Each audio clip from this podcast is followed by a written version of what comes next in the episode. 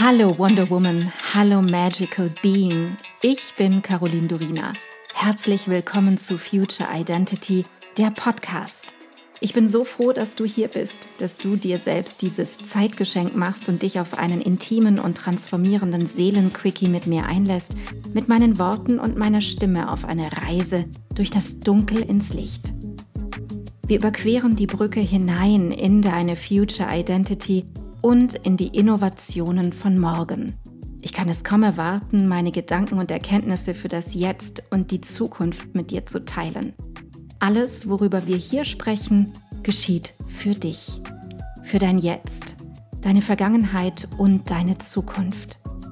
Denn nur wenn deine Vergangenheit entstaubt und dein Jetzt vollkommen klar ist, kann deine Zukunft abgehen wie eine Rakete. Lass uns furchtlos sein. Und let's begin the future now.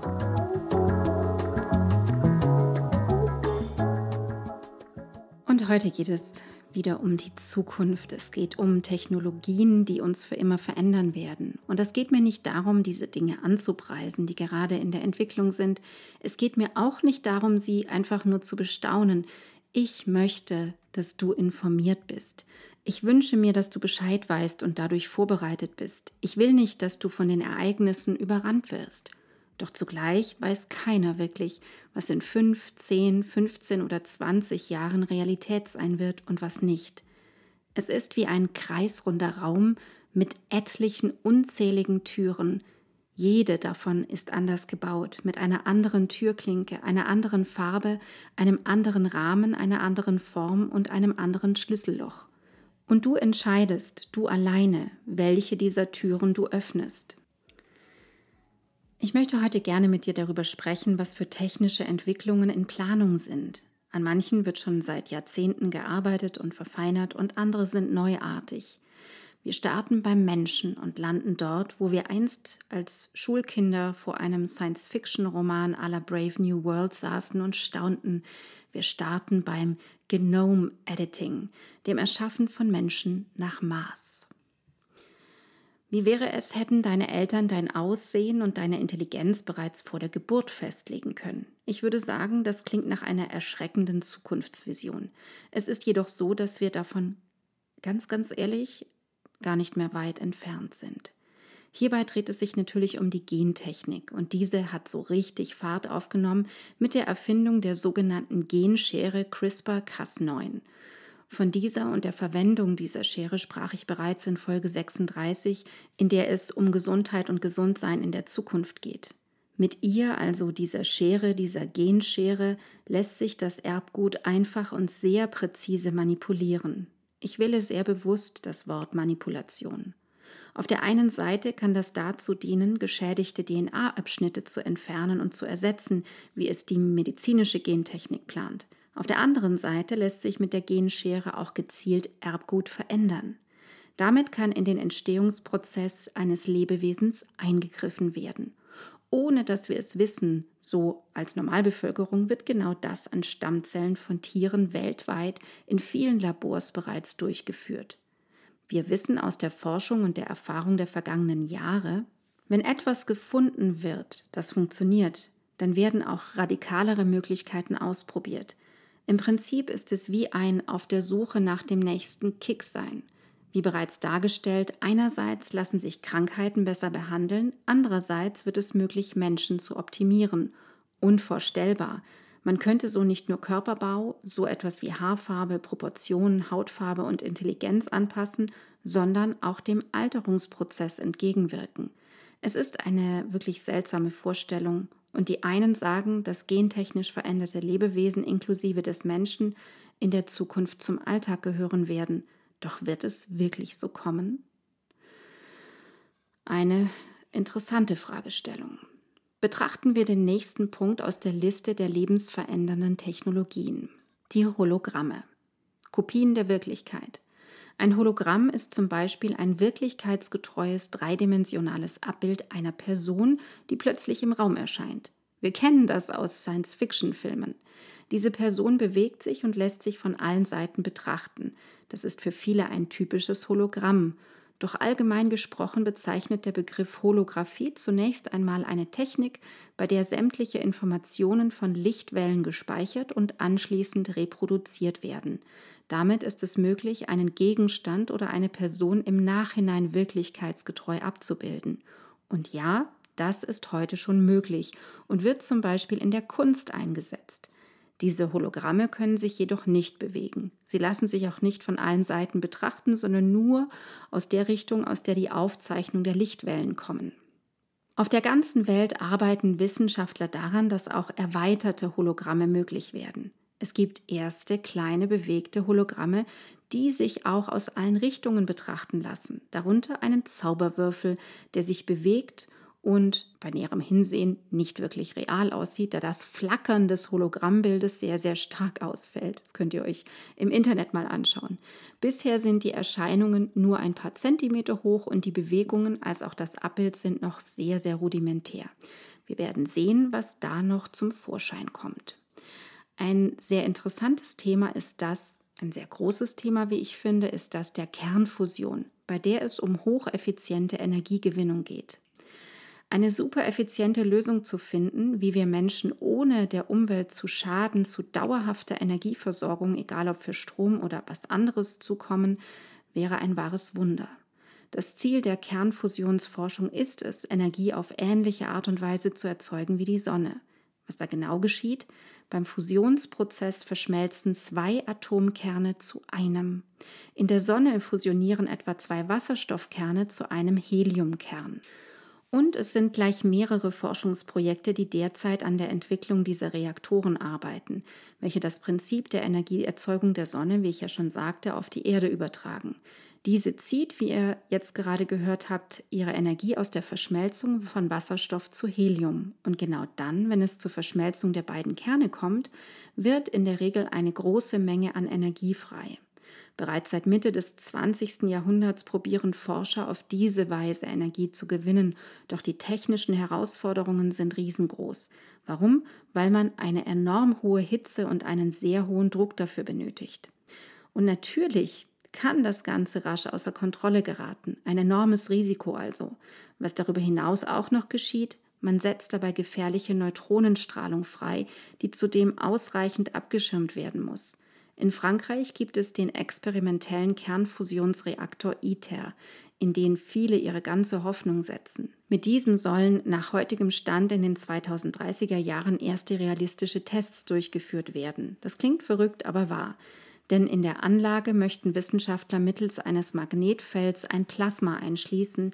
Dadurch kann der nötige Druck und die nötige Hitze erzeugt werden, um Wasserstoffkerne miteinander zu verschmelzen. Bislang schreitet die Entwicklung dieser Technik nur langsam voran. Doch sind etliche Experten absolut davon überzeugt, dass es hier nur eine Frage der Zeit ist, bis wir zum ersten Mal Fusionsstrom aus der Steckdose anzapfen können.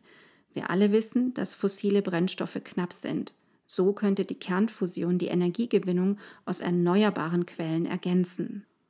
Und du denkst dir vielleicht, was kommt nun denn noch? Ein wichtiges Thema, zu dem ich gesondert noch eine ganz eigene Podcast-Folge aufnehmen werde, doch hier schon einmal ein kleiner Einblick in den Quantencomputer oder auch das Quantum Computing. Der Begriff klingt etwas unheimlich oder bizarr und zugleich aufregend futuristisch. Wir spulen zurück zum Beginn der 80er Jahre, der Zeitpunkt der Entstehung dieser Idee. Ein Computer, dessen Recheneinheit nicht nur die beiden Werte 0 und 1 annehmen kann, wie das bei herkömmlichen Bits der Fall ist, sondern auch jeden Wert dazwischen. Doch was geschieht dadurch? Ich bin definitiv kein Computer-Nerd und ich vermute du auch nicht. Daher wünsche ich mir in solchen Bereichen immer eine Extraerklärung. Ein solches System lässt die Rechenleistung explodieren um ein Vielfaches. Okay, jetzt wird es ein bisschen komplexer. Um sogenannte Qubits, kurz für Quantenbits, zu realisieren, benötigt man quantenmechanische Zwei-Zustandssysteme. Und das sind Systeme, die sich nicht nur in einem ihrer beiden Zustände befinden, sondern in beliebigen Überlagerungen, auch Superpositionen genannt. Im Gegensatz zu den Informationseinheiten, mit denen ein herkömmlicher Computer arbeitet, den Bits, die entweder, wie gesagt, den Zustand 1 oder 0 haben, also zwei Werte annehmen können, daher der Begriff digital, können die Informationseinheiten in einem Quantencomputer, die sogenannten Quantenbits, wie schon genannt, Qubits, beide Zustände und alle Zwischenwerte simultan, also gleichzeitig annehmen. Dies liegt an den Möglichkeiten von Quantenzuständen in sogenannten Superpositionen oder sogenannten Zustandsüberlagerungen. Doch das Herausfordernde an der ganzen Sache ist, dass sich solche Quantensysteme nur sehr schwer kontrollieren lassen. Wieder mal ein Problem der Kontrolle, wie immer. Und man muss für eine sinnvolle Anwendung viele solcher Qubits verschalten. Auf der ganzen Welt sitzen Forscher intensiv daran, Lösungen dafür zu finden. Und in der Vergangenheit wurden tatsächlich schon kleine Quantencomputer gebaut, in denen einige wenige Qubits kombiniert wurden. Damit konnte man bereits nachweisen, dass solche Systeme deutlich leistungsfähiger sind als herkömmliche Computer. Doch diese Prototypen konnten bisher nur sehr spezielle Probleme lösen und daher normale Rechner noch nicht ersetzen. Skeptiker glauben gar, dass Computer auf Quantenbasis niemals die Labore verlassen werden. Andere Experten, es gibt ja immer zwei Lager, vermuten, dass die Technik die derzeitige Informationstechnologie revolutionieren wird. Zusätzlich könnten Quantencomputer auch erstmals die Welt der Quanten vollständig beschreiben und sich somit auf gewisse Art und Weise selbst entschlüsseln. Und jetzt fragst du dich vielleicht, aber warum das Ganze? Es geht um die Technologie hinter diesem auf Quantenbasis funktionierenden Computer, denn sie könnte das Fundament aller technischen Neuentwicklungen werden. Forschende erwarten in den kommenden Jahren die sogenannte Quantenüberlegenheit. Das ist der Moment, wenn die Rechenleistung exponentiell ansteigen wird. Es gibt Prototypen und zwar die Prototypen von Google und IBM und mit ihnen ist es bereits gelungen, Rechenoperationen zu lösen, für die heutige Supercomputer, die gibt es ja auch schon, 10.000 Jahre benötigen würden. Unglaublich. Und mit dem Quantencomputer wird, so ist die Vermutung, auch eine Optimierung unseres Lebens einhergehen. Die Entwicklung einer superintelligenten künstlichen Intelligenz würde viel schneller vorangehen, wenn man das denn so wünscht. Und ja, es gibt ihn tatsächlich, den Quantencomputer. Seit einem Jahr steht ein System One von IBM in einem speziell ausgestatteten Rechenzentrum im schwäbischen Eningen. Ein funktionierender Quantencomputer mit 27 Qubits. Zum Schluss für heute wenden wir uns noch dem Thema virtuelle Realität zu, dem Erschaffen einer zweiten Wirklichkeit. Das kennst du schon aus meiner Metaverse-Folge, ist aber unglaublich wichtig, da nochmal einen Blick reinzuwerfen. Bislang ist Virtual Reality vor allem Thema bei Videospielen und Filmprojekten. Und wie das Ganze? Man setzt die Brille auf und ist schlagartig in einer anderen Welt. Herzlich willkommen in der virtuellen Realität. In meinen beiden Folgen hier habe ich sie, Nummer 14 und 43, wo ich über NFTs und das Metaverse spreche, erfährst du mehr über den virtuellen Raum und wie breit gefächert sich die Ausmaße dessen zeigen, was da gerade in Entstehung ist. Denn bald ist die virtuelle Welt vielleicht mehr fester Bestandteil unseres Alltags, als wir es im Moment noch ahnen, denn die Technologie entwickelt sich rasant schnell.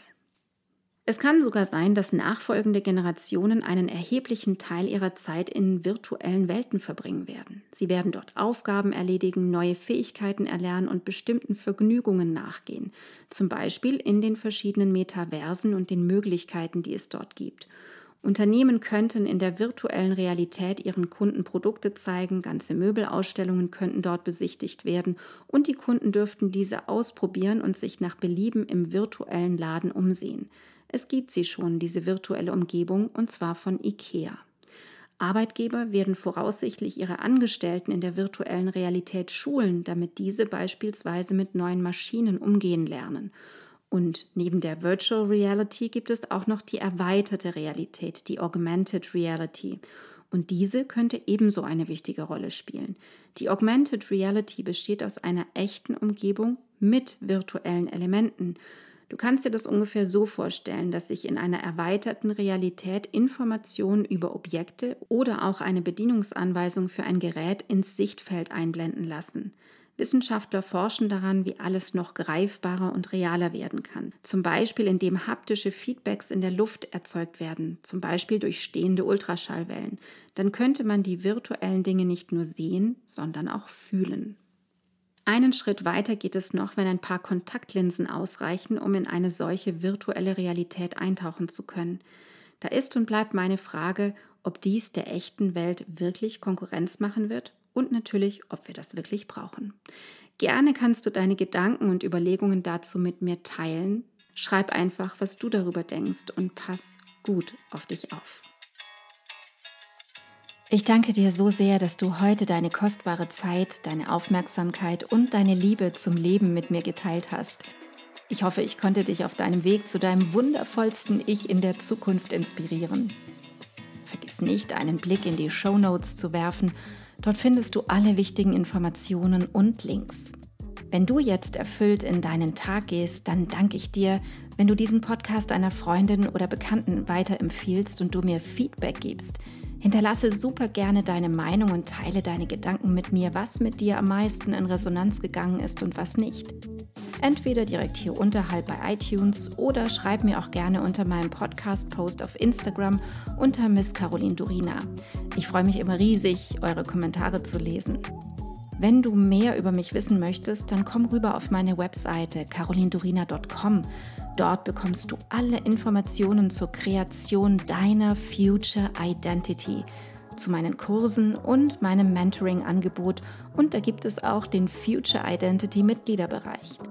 Wenn dich genau dieses Thema packt, du in dir und in dieser Welt wirklich etwas bewegen möchtest mit anderen Menschen zusammen, dann sei willkommen beim Future Me Membership, der Liga der Zukunft.